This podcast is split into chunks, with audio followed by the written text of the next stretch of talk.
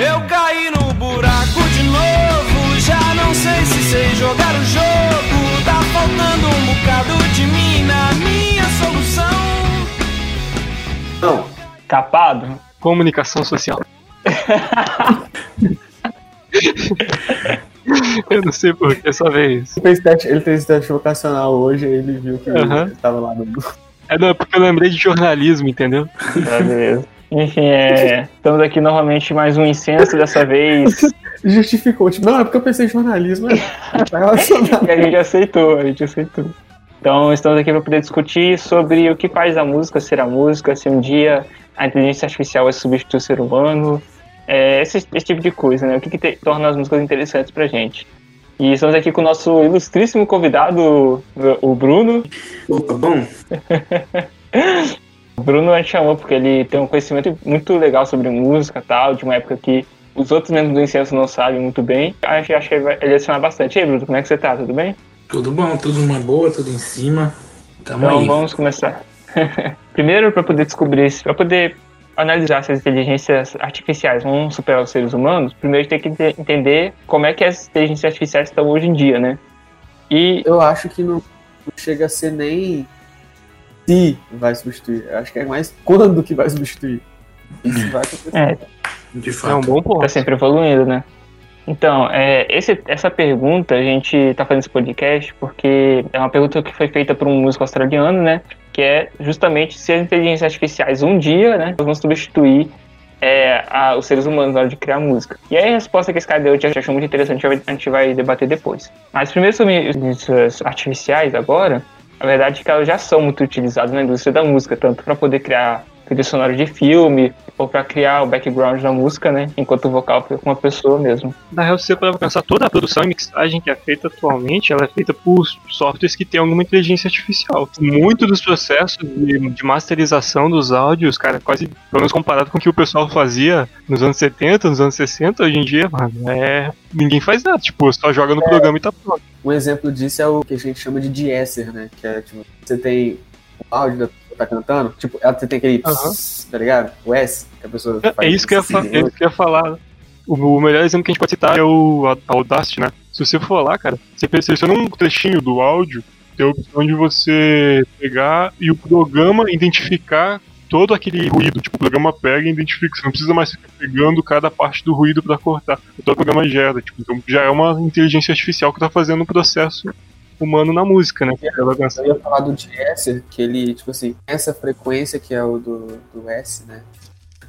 Uhum. Quando você grava. então, tipo isso. Antes, tipo, você tinha um processo muito meticuloso, você tinha que achar a frequência certinha e ir lá e cortar, né? Na, Sim. na equalização. Hoje, tipo, você mete um plugin lá, ele identifica, tipo, você nem precisa especificar, ele já identifica e já corta. E é isso. Cara, quer dizer que o cara remove o, o sotaque carioca. Tem, tem um programa muito massa também. é, na verdade, é um site onde você consegue extrair o áudio de uma música e o- os próprios instrumentos tocando. Você consegue separar a voz, consegue separar instrumentos, percussão. O nome é Moisés. Caramba. Acho que é Moisés, Moisés.ai, alguma coisa assim. Ah, porque ele separou. criativo, criativo, mano, bem pensado. O cara separou o marca quer separar a bateria da guitarra. Então. Mas muito show, funciona bem. Eu testei com várias músicas e funcionou certinho. Você não faz nada, você só escolhe a música lá e ele faz o resto. Simples assim. Caralho, isso é brabo. Então, a, a gente vê que a automação, né, a tecnologia já está bem treinada no mundo da música, É. já está sendo sempre utilizada. Já tem, até em Spotify, outros serviços de streaming, você já tem músicas criadas totalmente por inteligência artificial. Por exemplo, tem o Aiva, que é uma inteligência artificial que cria trilhas sonoras pra, tanto para música de serviço de streaming, quanto para música de trilha sonora de filme, de jogos, esse tipo de coisa. Pior que é bom, né? Aí vem esse- a pergunta, né? A música criada por máquinas pode tomar o lugar da música criada por seres humanos um dia? Não sei se vocês estão ligados naquele livro, Sapiens, né? Que é muito Sim. debatido hoje em dia, tá? Muito recomendado. Não li, mas conheço. É, exatamente. O autor dele é, disse que os robôs podem sim um dia criar músicas que se tornem hits. E pra isso até dizem que por um robô criar uma música que se torne um hit, ele não precisa ser melhor que Beethoven, ele precisa ser melhor que o Justin Bieber. Aí eu ia falar que o Dan pode me ajudar nisso aqui, que, por exemplo, tem muitas, muitas das músicas que são feitas hoje em dia, elas seguem um padrão, sabe? Tipo, essas músicas hits e tudo mais. É o que eles chamam de ciclo das quartas, ciclos das quintas, que são tipo assim, quatro notas, quatro acordes, três acordes que são usados sempre para fazer música. Alguém que também estuda, né, tipo, psicologia, sei lá, que consegue entender como é que a música, né, faz a gente gostar ou não, deve explicar melhor que, tipo, são acordes e sons da qual a gente consegue se sentir mais confortável de ouvir, sabe? E aí muitas são feitas com base nisso. Sim, pode falar. É, se você jogar no YouTube aí, tem muita gente zoando, tipo assim, vou tocar 500 músicas diferentes usando quatro acordes só. Quando tem análise de música, os caras falam, ah, ele tocou essa nota porque ela é relacionada à tristeza. Não, isso aí mudou, mano. Que uma vez eu vi uma discussão disso. no Twitter que o, o, o pessoal tá falando, tá ligado aquela música do Super Cine? Do, aquele negócio que passava filmes no sábado à noite, que é uma música desgraçada, que tipo assim, te dá um, te dá um arrepio aquela música, né?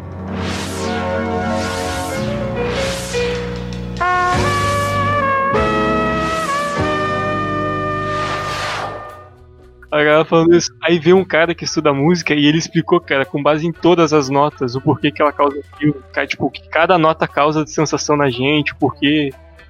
Tem todo um estudo que faz isso. E aí, tipo, faz sentido isso que o Arthur falou. Se uma inteligência artificial quiser fazer um hit, é só ela sabe, tipo, não precisa ser um Beethoven, é só saber fazer as notas do jeito que precisa. Sim, exatamente. É por isso que o Yuval Harari, que é o escritor do Sapiens, ele fala que hoje em dia a gente ouve música para sentir alguma coisa, né?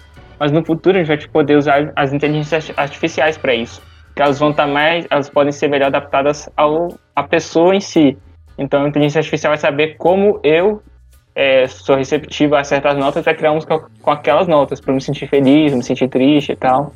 Imagina, cara, hoje em dia se você se você tá tipo, o cara fala, ah, não, fui corno, ele pega lá e puxa um sertanejo. No futuro ele fala, porra, fui, fui corno. Aí a inteligência artificial vai falar, não, vou fazer uma música só pra você. Me fala aqui o nome da pessoa e tudo mais. Exatamente. É só você parar pra pensar como é que, tipo, surgiu a música como a gente conhece, né? A música ocidental, que ela é baseada nas 12 notas. Foi quem fez? Pitágoras? Aristóteles? Qual dos dois que foi que fez a. que separou as Sei não. Algum desses caras aí da antiguidade, do, dos gregos, que separou, separou as notas? que separou as notas e nomeou elas. Em, na verdade, ele fez em oito notas, né? Depois que ele descobriu mais as outras. Então, tipo assim, se para pensar, a maneira como ele descobriu isso foi tipo assim, ah, esse som é mais agradável pra gente aqui, então a gente vai nomear ele como sendo uma nota. Isso aqui pra gente é falar um pouco a diferença do, da música oriental, né? É cheia de microtons entre um e outro e tal. É, isso que eu ia falar, da música oriental. É, por isso que são, tipo, aquelas músicas árabes, elas têm um som tão estranho, porque, tipo, eles não seguem esse padrão grego que a gente pegou de 12 notas. E aí dá pra entrar nisso aí que eu tô falando, né, de como a música mexe com as nossas emoções, como ela mexe, tipo, como a gente, né, interpreta a música, os sons. Enfim, é, então, tendo essa questão debatida da inteligência artificial, como é que ela opera, e que ela de fato pode criar músicas que façam a gente sentir alguma coisa, é o Nick Cave, né, que foi quem recebeu essa pergunta originalmente, ele responde. Ele fala, tipo assim, na visão dele, as máquinas jamais poderão fazer música como é que os humanos fazem. Como se fosse uma coisa além da música que torna a música especial, né? Então, é aquilo que envolve ela também é importante pra gente. E a máquina, quando a máquina faz uma música, não tem isso em volta, é só um produto, uma coisa objetiva e pronto. É, tem muito disso de daquela discussão, né, que a, que o ser humano ele é abstrato e uma máquina ela é lógica. Tipo assim, a máquina, tipo, literalmente a máquina é 01, né? A máquina é literalmente isso. Da gente não, tipo, isso tem uma diferença muito grande.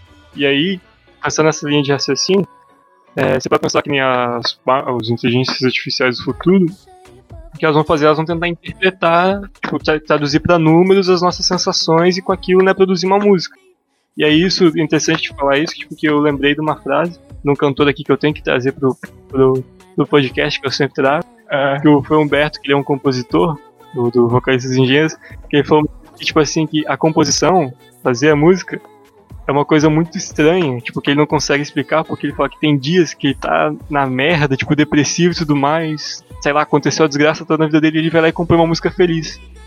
Ele fala que tem dias que ele tá felizão, tá alegre, solte tanto mais vai lá e faz uma música triste. Ele fala tipo, que a composição, quando você vai escrever, é muito difícil você explicar qual que foi a sensação que deu, tipo. Literalmente como o Arthur falou, tem alguma coisa diferencial, algo a mais que torna a música música. a gente tá discutindo a, gente a música de uma forma mais artística e tal. Mas quando a gente vai pra música comercial, eu acho que não tem tanta diferença assim. É, aí não tem. Aí, é, não, aí não tem muito esse ponto. Isso. Tanto é que a gente fala que a música é chiclete. Tanto é que não tem tanta preocupação com, por exemplo, um sentimento quando fala de música comercial. Porque Uhum. comercial é só você pegar o que tipo, tá a tendência, tanto em termos de musicalidade ou, sei lá, às vezes mesmo usar a mesma base de nota e tal. O de letra também. Às vezes a gente tá ouvindo a É. letra que a, a letra é rasa, mas é o suficiente porque tipo, é o que tá tocando e é o que a gente tá acostumado a ouvir, tá ligado? Realmente, bem lembrado, Danley. São dois aspectos diferentes. né? A gente tem a música da arte e a música como produto. E a música como. A gente tem a música. A Aham. música que a gente ouve, que a gente tá se referindo aqui pra tentar diferenciar, é uma música muito mais. Até então nem é tão. Sim. Não é tão, tipo, acessível, não sei se é essa palavra, que tipo, não é tão consumida quanto deveria, tá ligado? É, com certeza. Tipo, sei lá, vamos supor, é. Tipo, sei lá, deixa eu ver. É, putz, sabe? Eu vou falar da Veto. Porque você falou, eu vou ter que falar da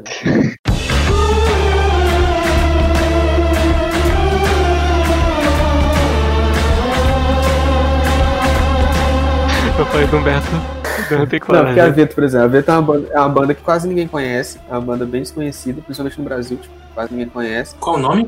É, Veto, Veto né? Hum, Não conheço não. É, enfim, pouca gente conhece.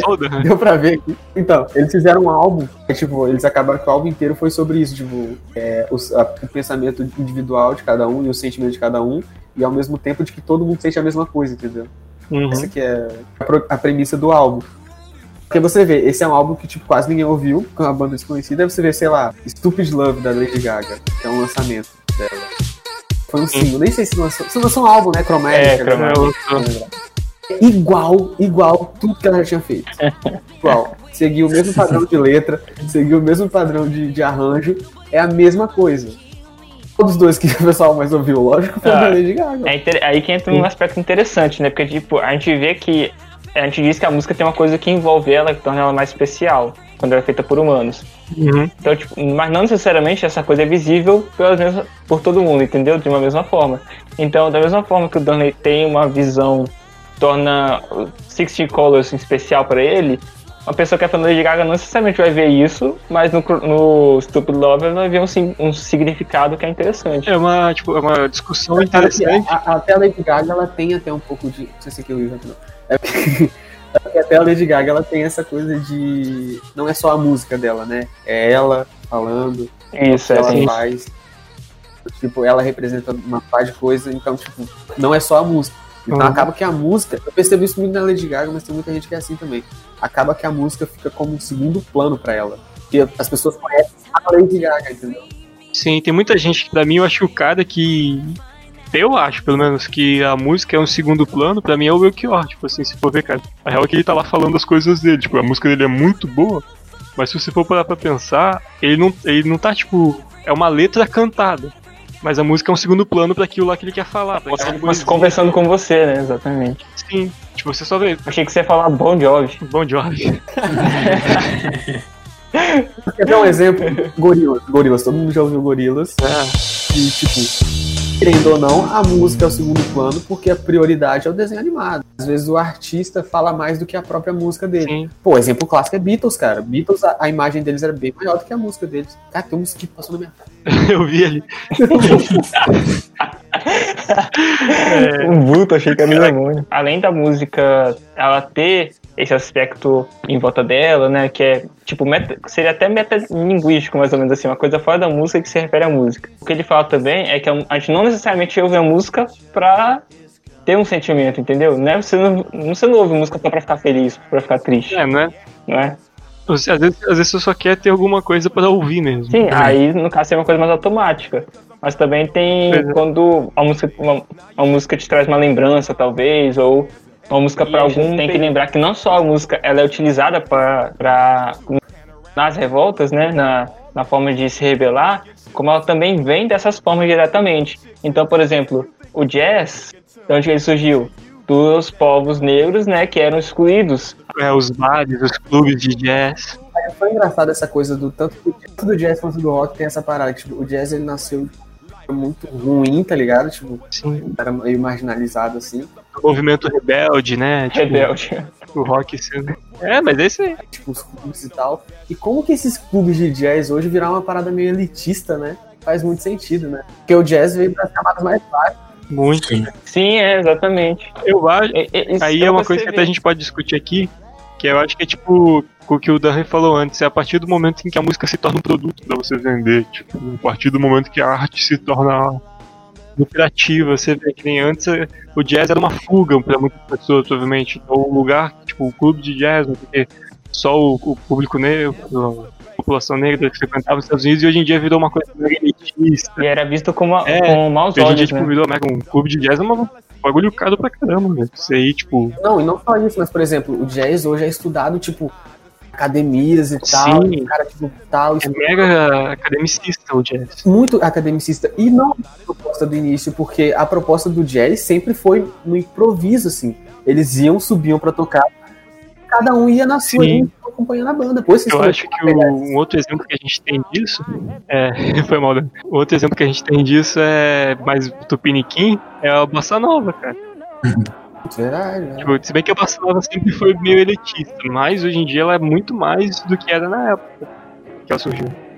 Muito. Hoje em dia essa é uma coisa de estudo, ah, como se fosse uma música melhor do que a música que tem hoje em dia, sendo que antigamente é só os caras na rua tocando violão e cantando. Pois é, isso aí é uma coisa que você vê, por exemplo, o rock, quando ele começou, ele era feito, ele era associado às pessoas negras, né? Nos Estados Unidos. É. Tanto que o Jimi Hendrix, o Chuck Berry. a... Hoje em dia, quando você vê quem é associado ao rock, são pessoas brancas. Então, tipo assim, muda totalmente a Beatles, né? Beatles, engraçado exatamente. que isso do rock também dá pra trazer a discussão de, das, das diferenças do rock inglês e do rock americano. Que o rock americano tem essa vertente que nasceu também com, com como o Arthur falou, né? E o rock inglês ele nasceu com os Beatles, se a gente parar pra pensar. Um pouquinho, vai. Eu quero saber a, a sua opinião, Bruno. O que, que você acha? Como, como se deu essa evolução? O que, que você acha interessante quando a gente fala disso? É, tipo assim, eu, eu concordo com isso. Eu acho que também teve muitas variações, né, com o passar do tempo, que foi mudando meio que o significado do que era o rock, né? Uhum. Porque a priori a gente tinha um rock que era meio que uma revolução e hoje em dia se você perguntar para muitas pessoas, as pessoas vão associar o rock com, com droga, com, com bebidas, essas coisas assim, entendeu? Enfim. É, com certeza, tem muito isso, de que, tipo, os, rock, os roqueiros antigamente, que eram rebeldes, hoje eles são todos. Ah, não pode fazer isso, não pode fazer isso, a juventude tá perdendo tal coisa. Então, tipo, eles são, eles são o que eles eram, o que eles reclamavam no engraçado passado, é né? que, por exemplo, hoje em dia, eu e o Luiz, a gente é considerado roqueiro, cara. Olha o que, que a gente é, tá ligado? Não faz o menor sentido. Pois é. Então, tipo assim, vai mudando, né? A, a representação. Isso é uma coisa tradicional do ser humano, porque tudo, que, tudo aquilo que o ser humano mexe, né, vai se moldando com o A tempo. gente ressignifica né, as coisas. Exatamente. Eu queria fazer uma, eu queria fazer uma parada aqui. Porque é o seguinte, eu queria saber de vocês, assim. Como é que foi o ano de vocês? No ano passado, pensa no ano passado pro início desse ano. Tipo, qual foi a mudança que teve tipo, na vida de vocês, assim? Na trilha sonora que vocês estavam ouvindo. O que, que vocês estavam ouvindo em cada momento? Pra ver se tem Putz, essa é uma boa pergunta. tá? Boa mesmo. Essa é muito boa. Vai, vai, vai, Arthur. Tá, beleza, então. É, cara, ano passado, tipo assim, muitos momentos específicos que eu lembro estavam associados a músicas específicas também, porque eu sou uma pessoa que ouve muita música. Então, por exemplo, ano passado, o meu álbum, digamos assim, o álbum que eu ouvia, mas que significou bastante pra mim, foi o Igor, do Tyler, The Creator. Do you need, do you need bread? Do you need this? Do you need, do you need to be alone? I can wrap this up and get the fuck away instead. What is your wish? Primeira vez que eu comecei a ouvir rap de verdade e tal, e o cara é muito bom. E ele fala muito sobre relacionamento e tal. E eu tava, assim, é uma parte da minha vida, né, que tal, pelo relacionamento, então muitas coisas que passava eu lembrava do álbum na hora. E é uma coisa que, uma coisa que vem do Tyler mesmo, do Creator. Uhum. Vem do Tyler porque é uma história da vida dele que ele tá contando ele também. Então, voltando ao assunto um pouco mais assim do podcast, não teria como uma máquina reproduzir aquilo, Exato. porque não tem uma máquina, uma máquina não tem história de vida. E o Tyler Até passou agora, por né? aquilo. Pelo menos. É, realmente, até agora. É, comigo foi, foi muito parecido com o que tu falou, tipo, foi realmente porque eu sou uma pessoa pra ouvir música, cara. Chato é o que fala, mas tipo assim, eu gosto muito das minhas músicas, sabe? Que eu. Sem sacanagem, eu ouço, eu ouço mesmo os álbuns há que 5, 6 anos. Eu sei, a gente sabe, a gente sabe. É, vocês sabem. 200 anos, eu também. Mas eu É. não tenho. Eu não tenho problema de ouvir outras músicas, sabe? E ano passado eu comecei a ouvir muita música diferente. Como é que eu posso falar? De gêneros do qual eu não ouvia antes. E também eu acho que isso também tinha muito a ver comigo, na minha.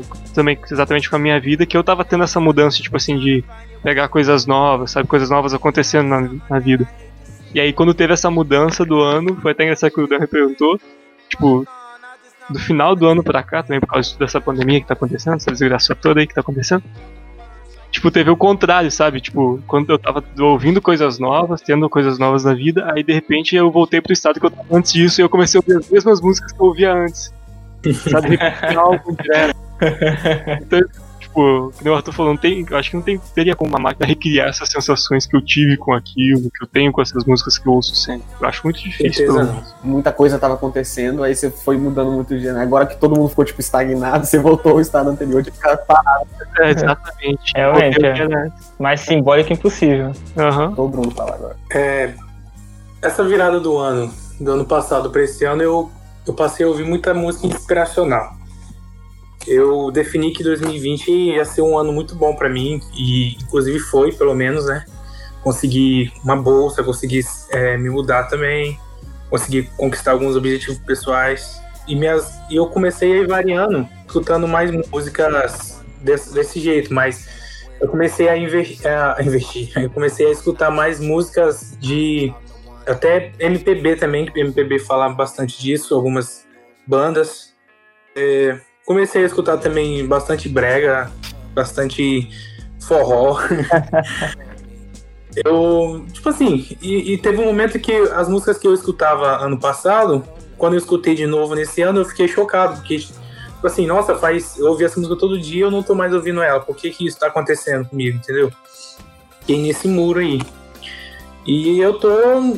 Tipo assim, meio que agora com essa. Como tá tudo parado, eu dei uma volta pra trás no- na minha vida, então. Eu tô começando a retornar para as mesmas músicas de sempre de novo.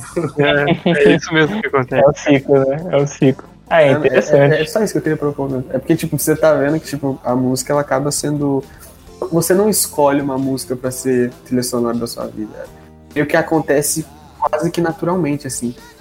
Você tá... Você tá... no momento X e tal, e você encontra uma música que fala sobre aquilo e você já vai naquela, entendeu? Exatamente. Exatamente. Não, e foi muito brilhante, ô Dani, você trazer esse ponto, porque é uma coisa. Você encontra uma música que fala sobre o que você tá passando na sua vida. E a pessoa que fez aquela música, muito provavelmente ela passou por uma coisa parecida. Já- Então ela tá ali expressando né, o que ela sentiu e você se identifica. É interessante também falar disso de como a gente se identifica com as músicas. De novo, vou trazer aqui Humberto vez. Que eu vi uma vez que ele tava falando, ele tem uma música chamada A Montanha. Acho que você já deve ter ouvido. Pelo menos acredito que muita gente já ouviu. Ela o. Tipo, o refrão dela é muito icônico, sabe? Do alto da montanha, arranha-céu. Só que pra ele, se você for ver, a letra, tipo, ela fala de algo pessoal. Dá pra ver que ele tá falando com metáforas, alguma coisa que ele passou, sabe? Alguma coisa que ele tava sentindo. E aí eu tava vendo uma entrevista de um fã dele, que o fã interpretava aquilo de modo literal, sabe? Tipo, o fã dele fazia alpinismo. Ele falava que ele adorava essa música porque ela falava de montanha. Aí eu vi o Humberto falando, caraca, cara, que engraçado, né? Como as pessoas interpretam a música. Eu, quando eu compus, eu tava pensando uma coisa totalmente diferente do que quando ele ouviu e ele interpretou. Eu acho é uma coisa muito legal da música. Tipo, tem esses casos no qual você se identifica totalmente com o cantor, com o que o músico tá passando e que quando ele escreveu aquela música, e tem os casos no qual você consegue tirar daquela letra algo pra você. É, mesmo não sendo Aham. voltado aquilo, mas você acaba pensando que é muito interessante isso aí mesmo. Aí, é, falando é, da música, a gente pode, como a gente tá falando de coisas que envolvem a música, né? O que, que envolve mais a música do que o próprio artista que criou ela? Sim. Então, quando a gente fala, por exemplo, da, de uma inteligência artificial, o que está por trás dela, essencialmente falando, é a máquina, né? A máquina não vai fazer nada além daquilo que ela foi programada para fazer. Então, a inteligência artificial vai fazer música e é isso, acabou. Não tem uma coisa, por uma história por trás, assim, entendeu? é, é interessante você pensar porque, tipo assim, uma máquina, porque as pessoas elas fazem música com base nas experiências que elas tiveram. Você vai pensar, uma máquina ela não tem muita experiência a não ser aquilo quem programou ela pass- passou pra elas. Uhum. Tipo, isso me faz lembrar aqui do Sting, que eu assisti um TED Talk dele, que ele falou que ele teve um período da vida dele qual ele parou de compor, sabe? Tipo, ele não tinha mais ideia, ele não conseguia mais fazer nada. E aí ele se lembrou que da infância dele, que ele morava numa cidade que construía navio na Inglaterra, ele falava que ele odiava essa cidade, sabe? Tipo, ele queria sair dela, ele queria sair dela, e quando ele virou músico, ele conseguiu sair dela, tipo, conseguiu ter uma vida melhor. E só quando ele tinha, sei lá, uns 40, 50 anos que ele se lembrou dessa cidade e ele resolveu voltar lá. E quando ele voltou lá, ele conseguiu compor, porque ele se lembrou, conseguiu compor, né? Ele se lembrou das experiências que ele tinha lá e ele fez todo, cara, é sério. Depois acho que vocês quiserem procurar pra ver, é uma recomendação que eu já deixo aqui, né, já na metade do podcast. Que é, o tipo, é, virou até uma peça de teatro as músicas que ele compôs, porque ele compôs para ser desse jeito, tipo, contando as histórias que ele imaginava, que ele se lembrava das experiências. É muito interessante você pensar, tipo, que o artista, ele tem toda a carga sentimental e de bagagem, né, realmente de experiência que ele carrega e que ele passa daquela música. Coisa que uma máquina, até onde a gente sabe, ela não tem que ter exatamente. Exatamente, tanto que quando a gente ouve uma música, você pode para pensar, caramba, o que, que o cara quis dizer com isso? O que, que essa letra está querendo passar? Mas quando é uma máquina, a inteligência artificial até hoje, hum. ela observa padrões e reproduz eles. Sim. Então se ela criou uma letra, não tem nada significando nessa letra, assim. Ela não quer dizer nada porque ela não tem um conteúdo por trás. Zé Ramalho, por exemplo, né, que é cheia de metáfora e tal. Sempre, todas as letras dele, tipo, remetem a alguma, alguma situação que ele viveu que ele expressa daquilo da forma mais abstrata possível e a galera começa a, a fazer aquilo que fizeram, tá ligado? Tipo, a letra e ir debatendo né, o que, que significa. Cara. Às vezes nem precisa é. de letra também, né? É. Depende do que você quer. Eu, por exemplo, Sim. tem vezes que eu gosto muito de música agitada, música animada. Então, às vezes eu nem me importo com a letra que tá ali, eu vou escutando música em qualquer idioma, Moscou, Moscou, né? Uhum. Não sei o que tá falando lá, mas eu tô curtindo o som, tô curtindo a vibe, entendeu? Então Cara, acho que depende muito também, igual os brasileiros, os brasileiros, é, a gente vê muita gente cantando, tentando cantar em inglês, vai, vai sentindo aquela música, aquela, né? Mas não sabe o que, que a música tá certeza. falando por trás, entendeu? Eu ia falar que... Você só liga pro ritmo. Isso é o que acontece mais no Brasil, da gente ouve, tipo, muito brasileiro pega a música da, dos Estados Unidos, sei lá, não faz ideia do que tá falando a letra e tá lá cantando, dançando. Você quer um exemplo maior do que a música, é. a música Tears in Heaven, do Eric Clapton? Porque quando você ouve a música sem, sem a letra, Sim. ela parece uma coisa romântica, assim, né? Sim. E aí o brasileiro não sabendo inglês, ele achou que era uma música romântica. Só que ele escreveu pra filha dele que morreu caindo no apartamento. Nossa. Então, tipo assim, é. só a melodia já passa um sentimento para as pessoas. Não precisava entender a letra e tal. Vale lembrar também que uhum. que fazia as versões incríveis das músicas. É, tem isso também. Ah, tenho que falar aqui da calcinha preta. Nossa, a calcinha preta, cara. Você pega, por exemplo, uma música que todo mundo conhece, que todo mundo canta errado, a gente não conhece a letra em inglês. Por exemplo, a música da banda Heart, Alone.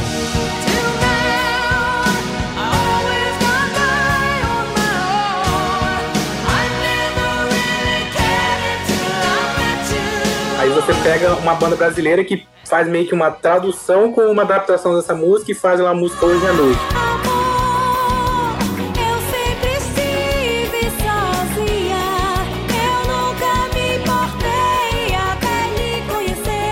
Acho que, tipo assim, estoura no Brasil inteiro, entendeu? Todo mundo conhece aquela música, mas não sabe como é a versão original, porque não entende a letra, entendeu? Com certeza, com certeza. E a gente... Assim, a preta tem muito disso. Até Dust in the Wind, eles fizeram uma, uma, uma paródia com Dust in the Wind. Louca por ti, né? Se não me engano. É isso aí, isso aí mesmo. Cara, se a gente for entrar nisso, a gente acaba com todo o sertanejo inicial do Brasil. Que se for pegar o tanto de música que foi, tipo, pegada só traduzida a letra, tem muita, cara.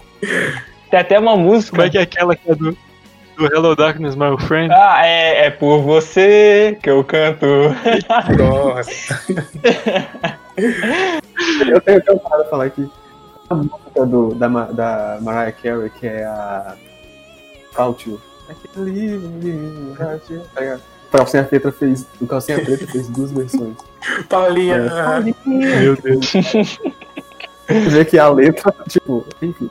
Essa tem a letra da Paulinha, e aí o vocalista do Calcinha Preta se converteu depois. Meu Deus. Não, você tá brincando.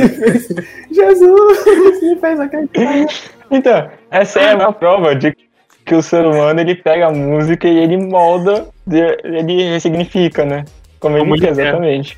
É só você ver Bumbum Tantan com a flauta do bardo. Mas é, é Mas enfim, é, por que, que eu tinha falado do, dos autores antes, né? Além de ter esse aspecto próprio da uhum. vida deles, tem também o que eles fazem a partir do que a música dá para eles, digamos assim. Então, novamente, inteligência artificial, quando ela é inerte. Então, se, a, se quem tem a inteligência artificial ganhou muito dinheiro, a inteligência, a inteligência artificial não vai fazer nada com isso, né? Agora você tem, por exemplo, o pessoal do YouTube, que eles têm as músicas, fizeram muito sucesso, e eles usam a fama deles para ajudar nos protestos que eles acham justos, né? Então você vê eles participando de, de diversas causas, tal, sempre ajudando a galera. Eles são reconhecidos, né, por serem tão ativistas assim. E você fala também que a música é uma forma dos artistas eles ocuparem lugares. Então, por exemplo, você tem um artista, Pablo Vittar, por exemplo, tem uma artista, Pablo Vittar, e ela está ocupando mais espaços, tá apoiando a causa LGBT. Se fosse uma inteligência artificial por trás, não teria o mesmo efeito. Claro que não. Agora, quando ela... Eu acho que volta daquilo que a gente falou, da questão da experiência. Tipo, é uma pessoa ali, entendeu? Uma Exatamente, pessoa é. como você se identifica com ela. Você falou de ocupar espaço. Achei que você tava falando de, de ocupar espaço, tipo, físico, ao vivo, tá ligado? Achei que você tava falando de ao vivo. Mas é porque, tipo, pra mim, eu acho, por exemplo, pra você ver, tipo, o Chu, você falou.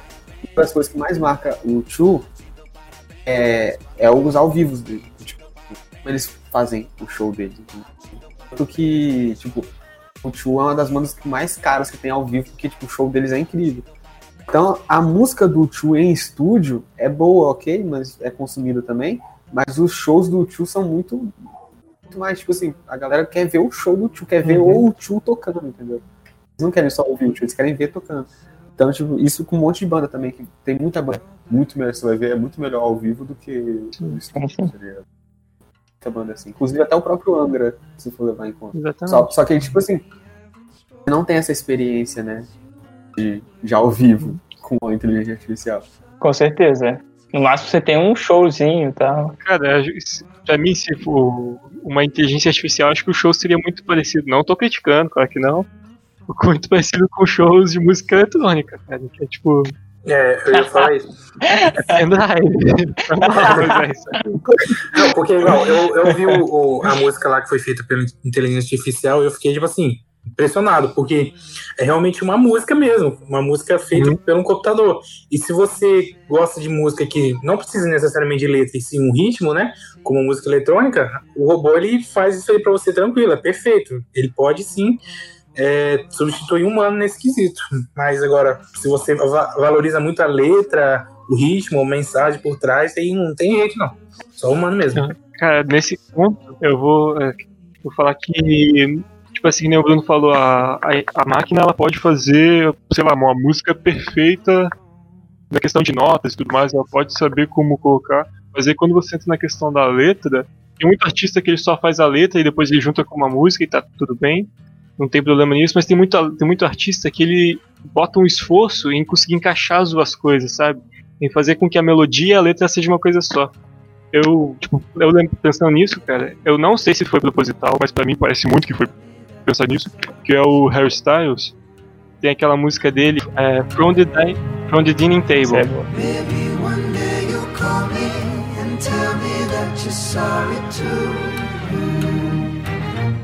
parada do Harry Styles que eu lembrei aqui agora, do Harry Styles. Aquela música Watermelon Sugar, tá ligado? Já percebeu que aquela música, ela, tipo, Watermelon Sugar é, é gira pra droga, tá, gente? Você percebeu, mas o início dela, ela é. A voz dele parece muito aqueles, aquelas vozes de rock psicodélico antigo, entendeu? Putz, puta jogada. Não, isso que eu ia falar, cara, que eu acho o, Harry Styles um, um artista muito, muito grande, muito genial. Essa música que eu ia falar, a From the Dining Table, ela, é uma música, tipo, ela é muito bonita, a letra dela, apesar de ser triste, é tipo, a música em si é muito bonita, né? Só que se você for ouvir ela pela primeira vez, cara, você vai achar estranho, porque é um violão de nylon e é um riffzinho. Realmente, tipo, você pensa, que coisa é isso, sabe? E o jeito dele cantar, tipo assim, ele tá cantando com a voz arrastada. Falando praticamente, né? É, aí quando você presta atenção na letra, no começo ele fala, é, tipo, acordei hoje na cama, não te encontrei lá. Tipo, cara, tá falando do final de um relacionamento, normal, né? Todo artista fala isso. É interessante você notar que tem o começo da música, que ele tá, tipo assim, o riffzinho simplesão no violão de nylon, parece que ele tá realmente tocando deitado, que ele tá cantando deitado, ele tá narrando isso. Então, tipo, dá a impressão, você consegue perceber pela letra e pela música que o cara tá na merda, sabe? Você consegue pegar essa atmosfera. E aí tem uma parte da música que ela começa a crescer. Ela começa a ficar muito bonita. Tipo, a melodia dela ela deixa de ser estranha, ela se torna mais agradável. e ele começa a cantar, ele come, a voz dele começa a subir, começa a vir várias violinos, sabe?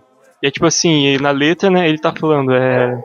Maybe one day you call me and tell me that you're sorry too. Sabe? Tipo, ele vai cantando isso, cantando isso, cantando isso, e você pensa, você começa a ficar feliz, aí ele, but you never do. Aí tipo, a música cai de novo. E volta pra aquela sensação de. Eu tava pensando, tipo assim, quanto que um artista ele, que ele pensou nisso, tipo, eu acho que pelo menos que ele pensou, né, tipo, de fazer a primeira parte da música se arrastar, triste para demonstrar o que ele estava sentindo naquele momento. Tem uma parte da música na qual ele tem esperança, só que ele mesmo acaba com a esperança e volta a ser aquela parte ruim, entre aspas, da música, sabe? Um exemplo assim também da música By Obi do, do System. acho que Sim, também. mundo, ele fala que, tipo, ah, tá, o cenário caótico, todo mundo, tipo, fala, né, política e tal, eles mandando e tal. É aquela coisa clichê de rock punk, digamos assim. É tipo, ah, tá, o sistema, não sei o quê. Aí do nada. Lá, lá, lá, lá, lá, lá, lá, lá, lá, começa a entrar num dance, tá ligado? Tipo, everybody's. Tipo, Uhum. vira uma música dançante. Fala, tipo, ah, enquanto esse caos tá acontecendo aqui, vocês estão dançando de boa, tá ligado? É o This America antigo, né? Porque o This is America, por exemplo, é. Ah, eu vejo isso, né? Não sei vocês. This is America, ele tem essa quebra no vídeo, realmente tem essa coisa, mas na música você não vê tanto. Uhum. I'm so dull like yeah. Woo, we gon' blow like yeah. Ah, tem o violãozinho lá e tal, mas aí É, o This is America, pra mim, ele é tipo. Ele é muito. Ele não é só música, sabe? Tipo, eu acho que você não consegue só ouvir pra você pegar toda a mensagem. Você tem que assistir o clipe, entendeu? Ele é uma mídia além da música. Pra você conseguir pegar, pelo menos eu acho, toda a mensagem que o, ele, que o artista quis passar, sabe? Não é uma, é uma obra mais complexa. muitos artistas que usam disso, né? Pegar a música é, e ela se completa com uma, uma outra mídia, né? Pode ser um, um vídeo, pode ser. Super Combo, esses dias, esses dias não, né? No ano passado lançou um álbum que é o Adeus Aurora, um negócio assim. Lançaram um álbum e o álbum ele é tipo a trilha sonora de uma HQ. Então, tipo, a música, se você for ouvir ela, não faz muito sentido se você não entender a história da HQ. Interessante. Então você vê que a música, às vezes, ela quer um, algo além disso. É, é interessante também notar se. Eu não sei como. Eu acho que é possível, né? Com programação é possível, mas não tanto quanto você é ser com uma pessoa que é. com Uma coisa que a gente tem na música é a questão dos álbuns, né? Tipo assim, quando. Álbum conceitual. Tipo, quando não é só uma única música. Você tem como você ouvir, claro, se você quiser ouvir só uma música só. Mas quando você ouve a obra toda, tipo, o álbum inteiro, é uma coisa a mais. As músicas elas têm coisa juntando, às vezes elas querem contar uma história toda, não só uma música, mas várias músicas juntas, elas contam uma história. Sim, sim.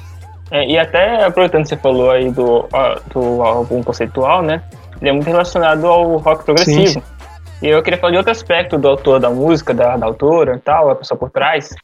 É quando a gente fala da questão do, da pessoa, tipo assim, né, te ver a capacidade humana sendo superada. Então, quando a gente ouve uma música, às vezes você pensa assim, caramba, essa música é muito boa. Você pensa, como que uma pessoa fez essa música tão boa? E o que o Nick Cave fala, tá, inclusive, é essa questão da, da gente transcender a essência humana quando a gente tá tocando, a gente vai além do nosso limite. E talvez não seria a mesma coisa com uma máquina, justamente porque, né, você, você espera isso de uma máquina, que ela seja muito boa. Por exemplo, Agora, a Scalene, por exemplo, que você vê tipo, os primeiros álbuns deles, eles até falam isso, tipo, primeiros álbuns até o álbum de agora. Agora estão numa vibe mais, entre os- mais relax e tal. Você vai ver que, tipo, eles parece, eles foram aprendendo a tocar, tipo, eles foram evoluindo musicalmente. Cara, eu, eu falo, pra mim, o do Scalene, o Éter é o pico alto deles, cara. Se você for ouvir os outros álbuns dele, você ouvir o Éter, você fala, caramba, esses caras aprenderam. Rapaziada, não é falando que eu tipo, dá ruim, mas, tipo, é um- uma mudança de nível muito grande. Você vê ele- eles, tipo, explorando mais limites de, de, enfim, de composição e tal. Os caras estão mais estudados. uhum, uhum. a evolução musical. Então a gente vê essa parte dessa evolução na música. Eu acho que- não sei se eu, se eu ia querer botar isso mais tarde depois, eu queria falar do, do racional agora. ah, tranquilo, pô. Universo em desencanto. Porque, tipo, ver tipo, a mudança do cara, não só no, no- No mental, né? só na questão musical e tal, mas tipo, em tudo da vida dele, entendeu? A fase racional do Tim Maia foi uma fase excelente. A fase de ouro do cara, esse é o mais bizarro. Por quê? Porque era uma fase que ele, tipo, que antes, o Tim Maia, a vida dele era, tipo, doido, tá ligado? Ele vivia em consumo de droga e tal e tudo mais. Aí, quando ele entrou pro, pra essa religião, seita, sei lá, racional, e aí, tipo, ele viu que ele tinha que abrir mão de tudo isso pra não ficar, como é que é, magnetizado, né, que eles falam. É. Aí, tipo, ele viu que ele Leia o livro. é, leia o livro Universo de Desencanto. ele tinha que abrir mão de tudo isso, ele viu que. É, tipo, a voz dele melhorou, porque isso é um fato, né? Sim, esse é o que mais falam, que ele parou de usar droga, então. Parou de usar droga e, tipo, ele tinha mobilidade melhor, então ele cons- conseguia compor melhor.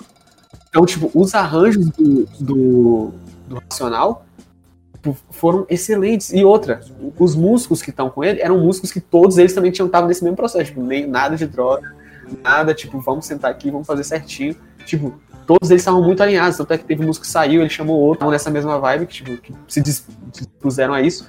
E tanto que a banda dele, essa foi a melhor banda que ele já teve, a melhor voz que ele já teve, foi a melhor posições que ele já teve, só que aí a letra baseada no livro Universo em Desencanto. Que aí que depois ele descobriu que era toda uma, uma fraude, digamos assim, né? É. Tal, pro cara conseguir o dinheiro. legal que o Maia ele não via problema nenhum. E ele veio e depois falou: não, aquilo era tudo uma merda, tudo mentira. Aquilo. Ele veio e expôs em público. Só que na música ele nunca foi de fazer isso. Expor aquilo que ele tava vi- vivendo na música. Vou parar pra pensar. De certa forma, tipo, às vezes de uma forma alegórica e tal, mas ele nunca expunha o que ele tava passando de forma muito explícita. Tanto é que depois que ele sai do, do racional, depois que ele sai do racional e começa a fazer álbuns normais, ele vai pra uma vibe disco, uma vibe de discoteca. Sim. Então, tipo, que ele faz umas letras mais pra pista e que não dá certo. Ele, ele nunca foi de, de. O único momento em que ele realmente foi franco com tudo que ele fazia e sentia foi na época racional.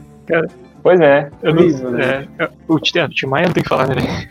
exatamente. Você vê que tava totalmente vinculado à, à vida do Sim. cara, né? Um outro exemplo que eu gostaria de dar, que eu, eu fico impressionado quando eu ouço, uma das- um dos motivos de eu gostar de ouvir, justamente porque eu fico impressionado, é o segundo álbum do Engenheiros do Havaí, que é quando o Humberto Gessing ele começa a tocar o baixo.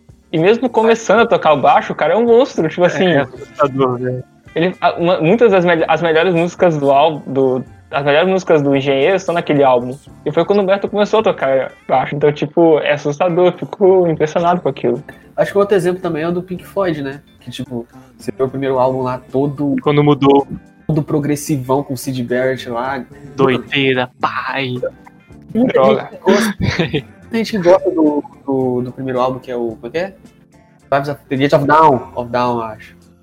Todo mundo gosta muito desse álbum, porque, enfim, é o único que tem o Sid Barrett. E ficou bom. Mas aí, tipo, depois que foi entrando, você vai vendo a evolução de, de como que o Pink Floyd tá indo, porque o, o David Gilmour entra, né?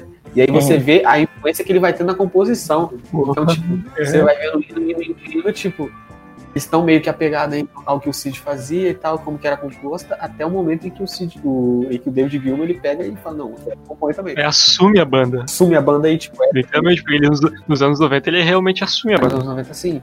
Mas tanto é que, tipo, você vê uma. Olha só, o- por exemplo, o Wish You, Wish You Were Here. Me parece que o Dark Side of the Moon, tipo, me parece isso, né? David Gilmour parece que tava à frente, David Gilmour tava ali nas composições e tal. Lógico que a letra nunca era ele, a letra sempre foi mais do. Roger Waters, né? Você falando, tipo, musicalmente, acidentalmente, parece que o David Gilmour tá na frente, ou o, e o, Uhum. o Wright e tal. Quando chega o, o, o The Wall, parece que o. O, o Waters, ele fala, Cara, "Não, dá de volta aqui que eu quero fazer tudo, entendeu? Cara, E se você for olhar os dois, tirando. Eu acho que tirando Co- Comfortably Numb, The Wall você pode chamar que é o álbum do Roger Waters, cara. as músicas É, são é diferentes, entendeu? São demais. É assustador. Se você pegar. É só você pegar. O Medal veio antes do The Wall, né? Veio, veio. é, Cara, o Medal, foi uma- o Medal é o álbum do Gilmour e do Richard Ward. É. Minha opinião. Se você, se você ouvir a diferença de, de música pro, dele e pro The Wall, é assustadora. E do Nick Manson também. Sim, sim, sim, não dá pra esquecer dele, não. botasse o Maltz lá e fazer a mesma coisa. Ah, É interessante também falando do, do, The Wall, como que ele é um, uma síntese do Roger Waters, né? Dá pra chamar ele assim. a vida dele, É, né? é literalmente isso. É, realmente. É uma E você pensa, será que uma máquina ia conseguir fazer um The Wall? É, exatamente uma coisa que eu tava pensando, porque se a máquina ela reproduz padrões, como é que ela ia criar um gênero, criar uma coisa nova, entendeu? Não tem como, porque ela só reproduz padrões, então não tem como ela criar uma coisa nova. musicais, É, né? é uma coisa. Pode falar. Como é que a gente ia criar? Como que seriam criados, como que seria criado um gênero musical? Porque, tipo, o gênero musical veio de da gente escalar as coisas aí, tipo, ah, tem o jazz aqui, tem os caras que faz um country, tem os caras que faz um folk. Beleza, vamos juntar aqui e tal. Aí rock, ah, pá. Vai nascendo as paradas. Lógico que não foi assim, né? Mas, tipo, É, entendi. se derivando de outros e tal e tudo mais. Você vê, tipo, a gente tem o, sei lá, tem rap e tem eletrônico, a gente tem o trap, sei lá, vai misturando as paradas, tá ligado? Os gêneros vão nascendo dessas misturas e tal. Aham. Não sei se ficaria tão natural se a máquina propusesse alguma mistura muito estranha. Pois é. Voltando àquele assunto do artista superar, a gente falou muito de instrumentos, né? Baixo, guitarra, bateria e tal. Uhum. E até da voz do Tim Maia. E eu queria voltar nesse aspecto, porque quando a gente fala da voz, é uma coisa que vem da gente mesmo, né? Porque, tipo, o instrumento você toca. É o, é o- é o instrumento natural, biológico. É, exatamente, a voz vem da gente. Então, quando a- uma pessoa tem uma performance vocal muito impressionante, chama atenção. Você fica atraído por causa da performance vocal. Como você mesmo falou da Nina Simone, né? Sim, sim. Ô, Bruno, tá aí? Você tem alguma performance vocal que você ouve assim, você fica mesmerizado, digamos assim, com a performance vocal? Porque parece ser uma, uma coisa que ultrapassa a capacidade humana. Sim, com certeza. É, eu acho que é esse é um dos motivos que me faz ser muito fã do, do Steve Perry. E mesmo, e, tipo assim, eu, eu gosto muito de, da- do vocal em uma música. E mesmo Steve Perry e minha outra cantora favorita é Perry LaBelle. São cantores totalmente opostos. Um é cantor de rock, outra é cantora que um pop, digamos Perry assim. é, é o vocalista do, do Journey? Journey. Ah, tá. Isso.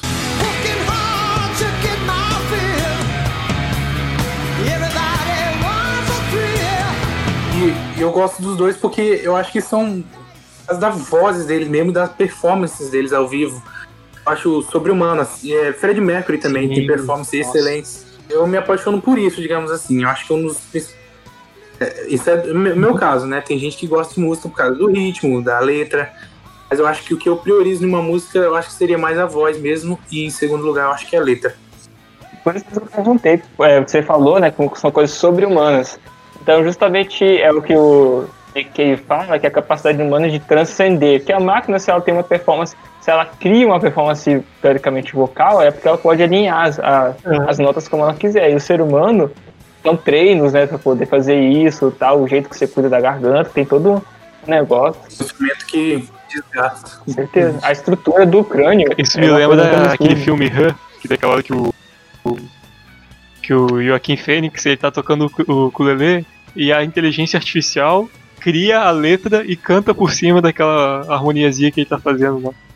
Você, tipo, eu acho que se chegar nesse nível aí a gente pode falar que talvez aí tenha uma É, aí vai ficar com medo. substituir, mas até lá muito difícil. Uma, uma coisa que eu acho interessante é até a forma como a gente encara as propriedades da música que a gente, cons- que a gente considera belo, né? Uhum.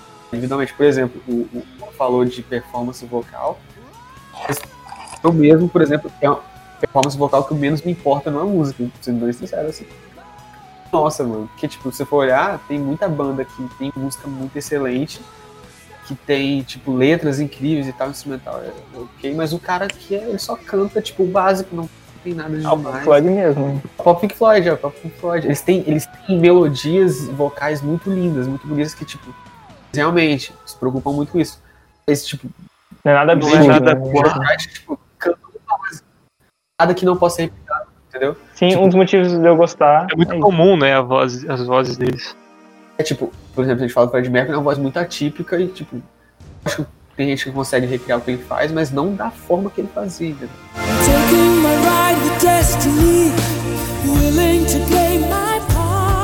É uma coisa assim impossível, parece. É engraçado isso que, tipo, Gente do... das vozes, que a gente falou antes, tem toda a questão do crânio. Você vai ver as pessoas que cantam parecido com o Fred Mercury, são pessoas que são parecidas Sim, são parecidos com o Fred Mercury, Então, realmente. realmente física da parada de como a voz vai ressoar. Isso me lembrou, cara, que eu tava vendo o pessoal falando, sabe aquela cirurgia de correção de queixo?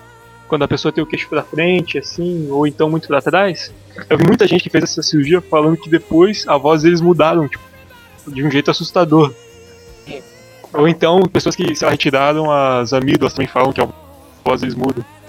É uma coisa muito. Como é que eu posso falar? Pessoal, né? E ao mesmo tempo tão ligada ao nosso físico mesmo. né?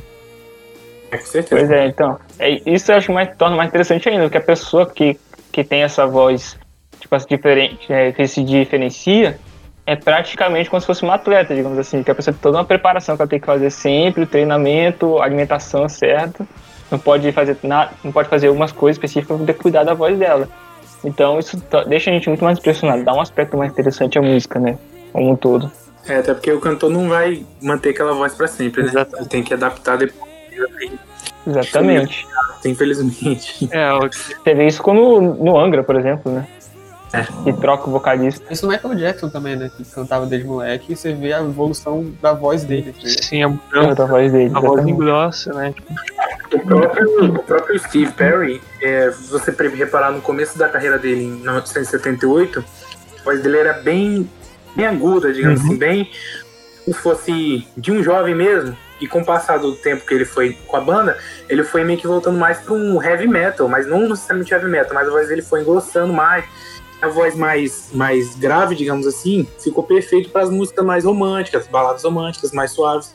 Então ele foi adaptando justamente isso. Então, justamente porque ele foi perdendo a voz, entendeu? E ele foi se adaptando. Foi se adaptando, É foi se ainda que adaptando. tá- E esse último álbum do.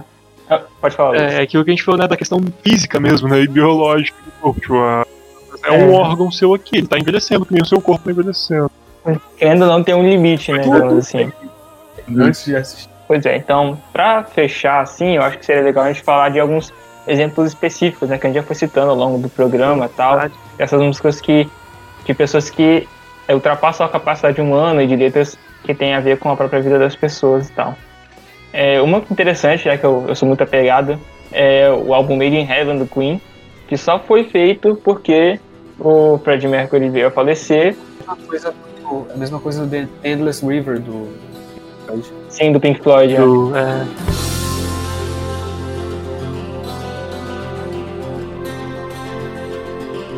Muitas pessoas criticam muito o The Endless River, é um álbum mais instrumental, é mais calmo. E, assim, na verdade, o The Endless River ele é sobras do. as sobras do. do do Right. Isabel, do, do Wright, né? Wright deu? Tinha algumas coisas que o, do, que o Wright tinha feito pro Division Bell e não entraram. Eles, quando o Wright morreu, o Richard Uhum. Wright morreu, eles decidiram fazer um álbum usando esses, esses, essas sobras. Esses... É Uhum. porque, tipo, eu vi o, o Harry Stradell falou isso, tipo, o pessoal fala, ah, eles, vocês estão encarando o, o, o- você, que, você que acha o The Endless River ruim, que é praticamente todo instrumental e ele é mais muito calmo, que ele não tem, tipo, não parece que ele não sobe em nenhum momento. Acha que ele, ele é chato, é porque você não tá, você tá ouvindo ele errado, porque ele é quase um in memória, eles estão, tipo, lamentando a morte do amigo deles. Sim, é, quando eu, eu tava procurando críticas do álbum, e aí eu vi um pessoal dando nota baixa. Eu falei, cara, como é que você dá uma nota baixa pro álbum sobre a morte da pessoa? Tipo, é- seria como se fosse uma falta de sensibilidade, né? Tipo, é uma coisa intrínseca relacionada ao álbum, não tem como você O que é separar. bom pra uma pessoa ou outra, tipo, se você for ver só musicalmente, às vezes não te agrada, mas quando você entende Aham. de tudo, fala, O porquê daqui. Uau, a música é monótona, porque, tipo, ah, beleza, o cara morreu e, tipo, antes, é isso, não tem mais Pink Floyd agora. É, exatamente. Assim, não tem como, teria como o Richard Wright falar, porra, tá chata essa versão aqui, eu vou fazer uma nova, porque ele tá morto. Então, tipo, é isso aí, cara. Vai Assim. levantar, vai levantar do caixão e falou, não, vocês fizeram merda. então, exatamente. das músicas mais é, fam- famosas e revolucionárias do Sam Cooke é a música A Change's Gonna Come. It's been a long, a long time coming, but I know a gonna come. Uma música que foi símbolo de, de revolução é, movimentos racistas e questão de discriminação, segregação, e foi lançada depois que ele morreu. Até hoje a morte dele é um mistério, na verdade, porque dizem que ele foi morto pela máfia. É, é especula, né, que ele foi morto pela máfia, que até hoje não se sabe ao certo como é que aconteceu. Pois é. Mas a música é sensacional, a letra dela. Então, é também essa questão. A música só foi utilizada como em protestos porque tinha uma persona por trás que as pessoas do protesto podiam se identificar, né? Justamente isso que o Bruno falou. Uma pessoa que viveu aquilo, né? É, exatamente. sabe o porquê que as outras pessoas estavam passando. Às vezes no rap, o rap isso é muito presente, que tipo, a carga social que o rap tem é. Inegável, assim. Você falou do, de álbuns póstumos, eu até lembrei do álbum do Sabotage, que saiu recentemente, agora não lembro. Tipo, o, a galera da RZO, tipo, eles fazem de tudo pra tentar manter a memória do sabotagem viva. Tanto é que, tipo, Uhum. o rapper que tá chegando agora vai citar uma sabotagem em alguma letra. bom lugar.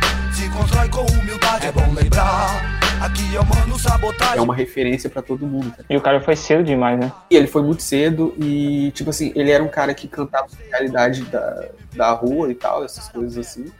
Aí, tipo, ele foi morto por causa disso, então é quase que um mártir, tá ligado? Dentro do rap. Então, Sim, sim. então hoje ele é referência pra tudo. Então, e as pessoas fazem questão de manter essa referência viva. Não, sabotagem, sabotagem. É um símbolo do rap nacional, é sabotagem.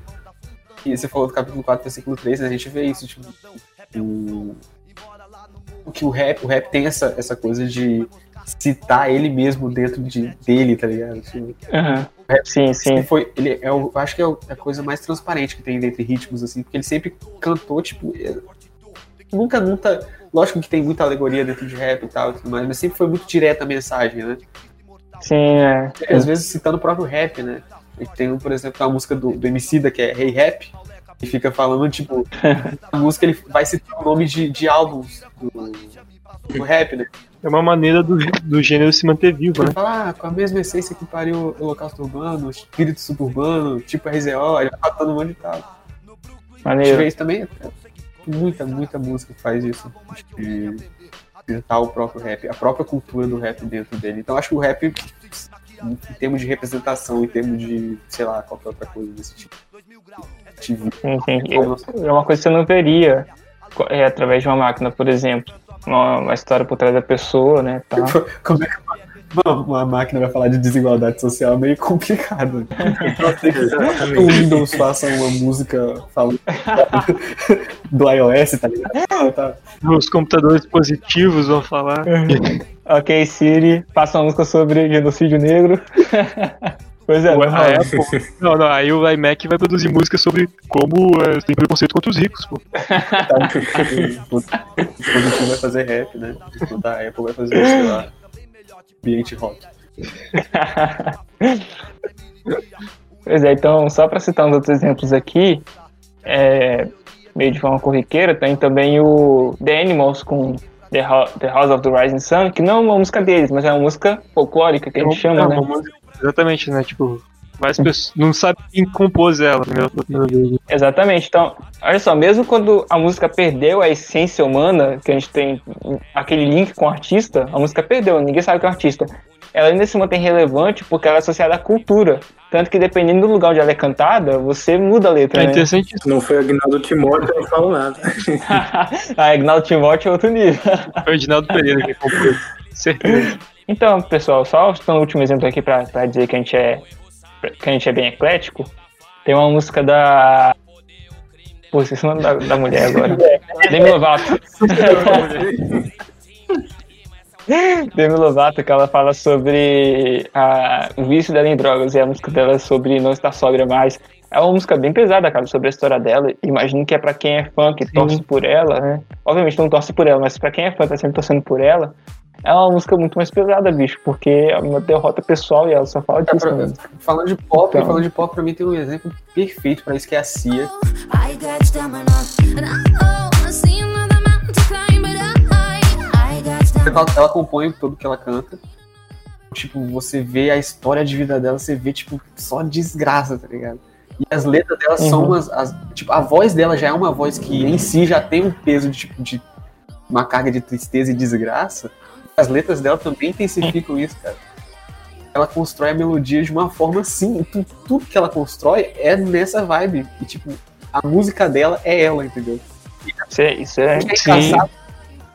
Isso, Winehouse. Ah, Amy Winehouse, perfeito. por exemplo, a Amy Winehouse ela tinha essa personificação, ela tinha esse personagem, ela tinha esse, essa pessoa. Que, assim, só que a Cia você não consegue linkar tanto com a pessoa dela, você sabe da história dela, Porque você não Você vê, não né? conhece ela. você conhece ela. Isso que é o mais bizarro, porque ela parece ser, tipo assim, fica como sendo uma entidade de certa forma. Aí imagina. Aí vem a revelação que a CIA é uma inteligência artificial. Porra! Pô, já tem, já tem as últimas duas. ó. É super inteligência artificial. Amanhã vai, todo mundo que tá nesse podcast vai- vai amanhecer morto. Que é a revelação que eu.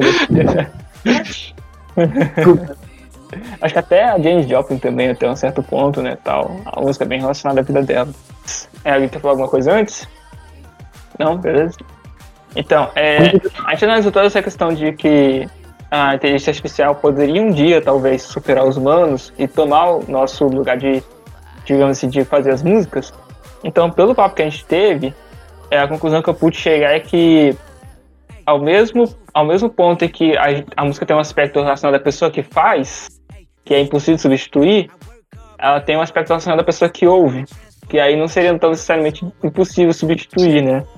A gente também vai continuar consumindo, talvez, alguma coisa feita por máquina e tal. O que, que você achou, Dan, aí, do... Eu queria falar uma parada que a gente falou muito de letra e tal e tudo mais, mas vale lembrar que existe música instrumental e existe música instrumental que vai causar efeito, e existe música instrumental que foi posta por algum sentimento ou expressando alguma coisa. É lógico com certeza. que a gente atrela muito a trilha sonora de filme também, que é uma outra coisa que, tipo, de música que, enfim, se linka com outra mídia. Um exemplo clássico disso a gente vê no Hans Zimmer, né, que é todo... Pensa em trilha sonora de filme, você lembra do Hans Zimmer na hora? Quando falo do Hans Zimmer que vai fazer trilha sonora, o pessoal já fica É, só assim, que pra você ver que tem uma parada que aconteceu do Hans Zimmer, porque o Hans Zimmer agora, ele quase não compõe as coisas. E as composições dele parecem sempre ser muito repetitivas, mas isso porque ele tem uma equipe que compõe trilhas sonoras. Uhum. Tipo, é muito pouco provável que ele se bota o dedo dele ali pra fazer as coisas, entendeu? Ele virou ele virou uma corporação, o Hans Zimmer, entendeu? entendi. A, a pessoa, né? Muito É, ele virou uma corporação, então, de certa forma, tipo, a gente não vê tanta sinceridade mais no que ele faz, porque ele não faz mais sozinho, ele não faz dele, entendeu? É, como se ele estivesse botando a alma Pode dele, ser, né? tipo, às vezes é um grupo de, de músicos que tá ali e fizeram a música inteira, mas assim, não como Hans Zimmer, entendeu? Uhum, entendi. Realmente esqueci que eu. O que foi, Dan? Eu esqueci. Esqueceu? Não, beleza. Luiz, o que, que, você, o que, que você achou da, da conversa? Qual a sua Foi conclusão? E a minha conclusão final é que, tipo, acho que só no ponto do qual uma inteligência artificial, tipo assim, a pessoa se torne quase humana mesmo, sabe? Uma consciência humana, aí a gente pode discutir se ela vai realmente poder substituir a gente ou não, mas do jeito que a gente tem hoje em dia, eu acho muito difícil. Uma máquina produzir uma música Uhum. tanto quanto uma pessoa produzindo, porque tem toda uma carga emocional e de experiência por trás, de vivência do qual a pessoa passa. Então, Com certeza. Pra mim não tem como, né? Não é Tá, eu ia falar. E você, Bruno? Peraí, peraí, deixa eu falar negócio. Ah, pode falar, Dan, pode falar. É porque a gente falou de trilha sonora, eu lembrei da trilha sonora de. Eu tava até comentando com o Arthur antes. O Ko Otani, que ele é o compositor do, da trilha sonora do Shadow of the Colossus, que é um dos melhores jogos de todos os tempos, tem a melhor trilha que existe. A trilha do, Não, a trilha do Shadow of the Colossus é, É linda, indiscutivelmente, todo mundo sabe disso. E o Ko Otani é um gênio, tipo, o cara que compôs. Você ouve, você se sente num lugar, tipo, isolado, numa floresta, sei lá. Porque essa é a vibe do jogo e essa é a vibe que você se sente. Um tempo atrás, ele lançou. Foi, não sei se foi ano passado ou se foi em 2018. Lançou um álbum chamado Shadow of the Colossus. Sei o nome, mas é tipo Memórias Tranquilas, Memórias Suaves do Shadow of the Colossus. Eram as trilhas mais calmas, só no violão. E a capa é muito interessante, que a capa é como se eles estivessem no. é, sabe naqueles lugares que você ia pra salvar o jogo? Aham, sei. Então, a capa é como se eles estivessem naquele, nesses lugares. Tem dois caras vestidos como o, o Vander, né? E eles tocando violão.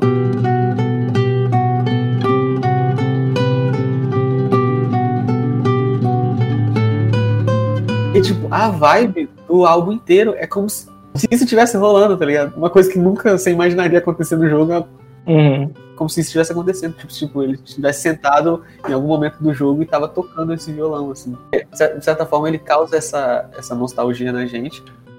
O propósito dele é isso mesmo, porque, tipo, o jogo é antigo, e é, tipo, pra você relembrar o jogo de uma forma, tipo, uma forma mais calma, uma forma mais tranquila, né? Trilha sonora de Kung Fu Panda também, 3, eu acho que, é o, acho que foi o terceiro filme, que eles usaram principalmente uma, a música do Imagine Dragons, transformaram com meio que um som de flauta, com um som mais oriental, não tem? Transformaram numa música perfeita pra um vilão que apareceu no, no filme.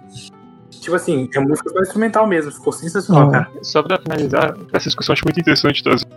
Não é sobre música, mas como a gente falou, tipo, música tem a ver com arte, é arte, né?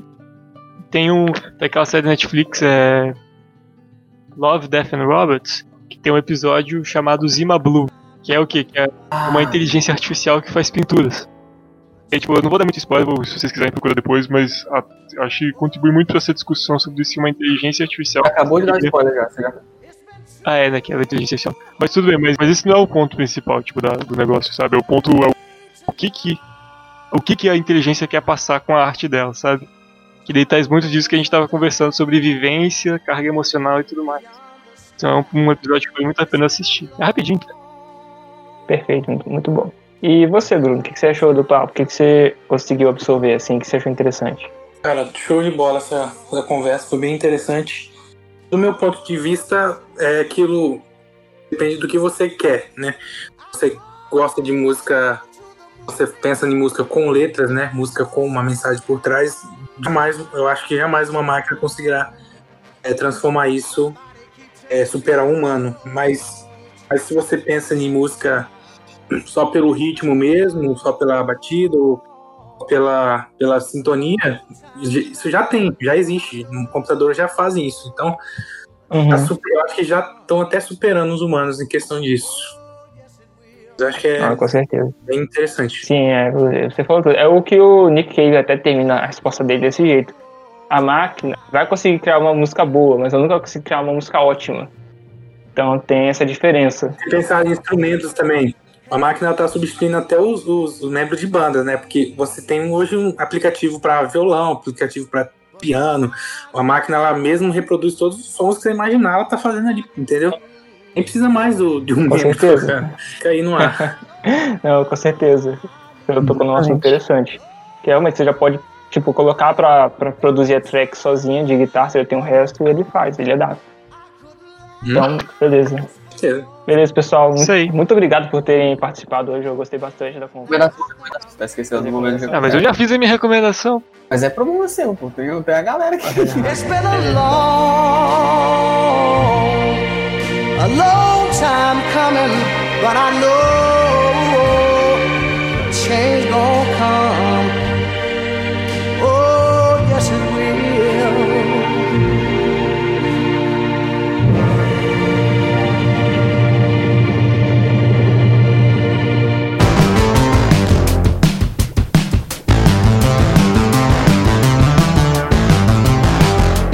Que, que a gente vai fazer, Bruno? Nessa parte das recomendações, cada um recomenda uma coisa. Simples assim, pode ser o que você quiser, precisa nem ser relacionado ao tema, beleza?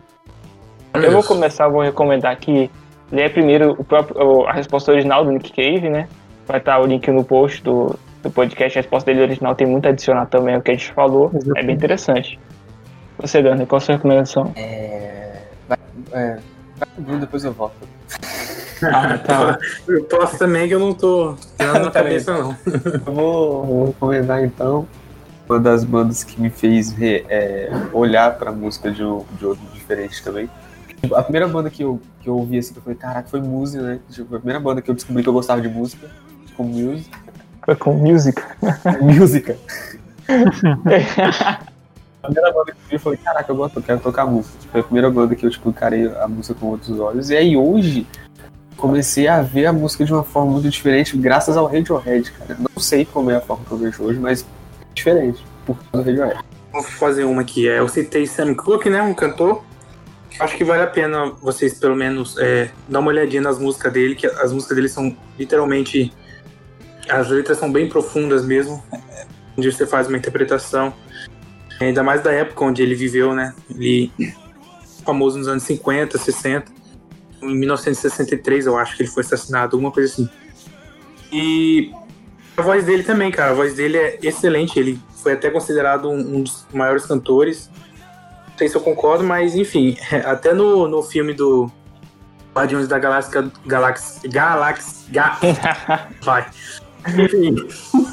Os Guardiões lá do filme 2, o, o- ele fala, né? Ele toca a música do Sam Cooke e fala que é um, o maior cantor do, da, da Terra, Sim. né? Fala que é o Sam Cooke. Que vale a pena. O documentário dele, eu assisti o documentário da vida dele no. é, As Duas Mortes de Sam Cooke, na Netflix.